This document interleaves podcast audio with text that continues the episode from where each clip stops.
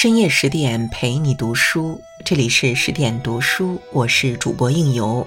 今天要与您分享到的文章《红楼梦》鸳鸯，人生最顶级的智慧是因势而动。鲁迅先生曾说：“自有《红楼梦》以来，传统的思想和写法都被打破了。所谓的打破，就是人物描写的多面性。好人未必都做善行，坏人未必都行恶举。”人物性格的丰富与复杂，也使得人们数百年来争论不休。风流灵巧但锋芒太过的晴雯，温柔和顺但两面三刀的袭人，然而有一个人却例外。侯门关系盘根错节，众口难调，无一人对他持有偏见和恶评。这人便是贾母身边的大丫鬟鸳鸯。家奴出身，却在主子面前有着举足轻重的地位。小人物的发迹靠的是赏识，更是智慧。细探鸳鸯的故事，你会发现，人生最顶级的智慧是学会因势而动，顺势而起，势才能改变处境。鸳鸯是贾府的家生奴婢，在《红楼梦》的女子群像中，鸳鸯的出身既是不幸的源头，又是幸运的开始。不幸的是，鸳鸯的奴仆身份从出生就注定了；幸运的是，家奴有人脉，能得到最好的资源。鸳鸯从小就被安排在了贾母的身边，有幸得到贾母的调教。她也顺势抓住这个机会，处处留心，从粗使丫鬟晋升为贾母的高级助理，照顾贾母的衣食起居，安排贾母的娱乐活动，料理贾母的私人财物，事事妥帖。凤姐曾说。老太太离了鸳鸯，饭也吃不下，其他的丫鬟使唤起来皆不顺手。鸳鸯的能力在刘姥姥二进荣国府一回中有着最为直接的展现。为哄贾母开心，众人坐在一起行酒令，王熙凤立马推举鸳鸯当令官儿。此话一出，合乎所有人的心意。只有鸳鸯最了解贾母的心思，只有鸳鸯行令，贾母才能玩得尽兴。果然。鸳鸯立马进入了角色，直言道：“酒令大如军令，无论尊卑，唯我是主。”刘姥姥见状想逃，鸳鸯喝令小丫鬟拉上席去，再多言罚一壶。此时的鸳鸯不再是一个温柔可人的丫鬟，言谈爽利，令行禁止，倒更像杀伐果决的将军，铁面无私的判官。如果不是做到胸中有丘壑，腹内有乾坤，怎会有如此威严？直到宴会结束，笑声不断，宾主尽欢。当家的贾琏和凤姐夫妇见到鸳鸯，都收敛了锋芒，赶着喊鸳鸯姐姐。王夫人也对她礼让三分。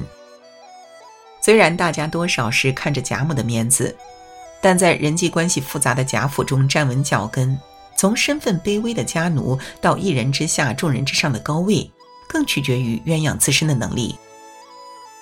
《了凡四训》中说：“命由天定，运靠人为。”或许我们无法选择自己的出身，但是可以改变自己的处境。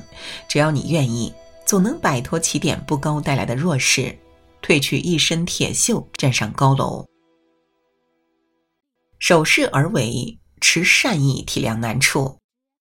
法国启蒙主义思想家孟德斯鸠说：“一切有权利的人都容易滥用权力，这是万古不易的一条经验。可是鸳鸯却打破了这条经验。”李纨曾这样评价鸳鸯：“从太太起，哪一个敢驳老太太的话？只他敢驳回，偏老太太只听他的。那孩子心也公道，虽然这样，倒常替人说好话，也不依是欺人。”有一次，鸳鸯在大观园中碰见丫鬟思琪和表弟偷偷约会，姿势体大。如果有人发现，思琪就只有被打死的下场。尽管又羞又怕，鸳鸯还是答应替思琪保守秘密。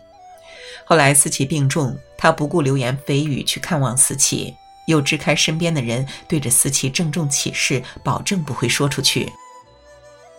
比起表弟潘佑安的怯懦不堪，母亲的冷酷无情。主子迎春的冷眼旁观，鸳鸯的善良，是思琪临死前这个世间留给他的最后一丝温情。贾母八十大寿之际，邢夫人因受小人挑唆，在众人面前给凤姐难堪。王夫人在一旁帮腔，尤氏也因尤二姐之事对凤姐怀恨在心，不成凤姐的人情。备受委屈的凤姐病倒了，没有人伸出援手，甚至为她辩驳一句。只有鸳鸯细心调查事情的原委，晚间悄悄地和贾母禀明缘由，还在众人面前为凤姐抱不平。她可怜见的，虽然这几年没有在老太太跟前有个错缝，暗里也不知道得罪了多少人。这些道理别人未必不懂，可是凤姐管家多年，早已四面树敌。别人见她失势，恨不得踩上一脚。只有鸳鸯愿意理解她的委屈，利用自己贾府第一大丫鬟的身份为她证明。居上位而不骄，在鸳鸯的身上，我们看不到一丁点身居高位的倨傲和对权力的耍弄。相反，他一直坚守内心深处的善良，解决他人的难处。无论对待谁都不怕被连累，愿意迎难而上，懂得周全他人的态度，才是对他人最好的关怀与体谅。造势而上，展智慧，摆脱命运。可是命运并不愿意善待这个善良的人。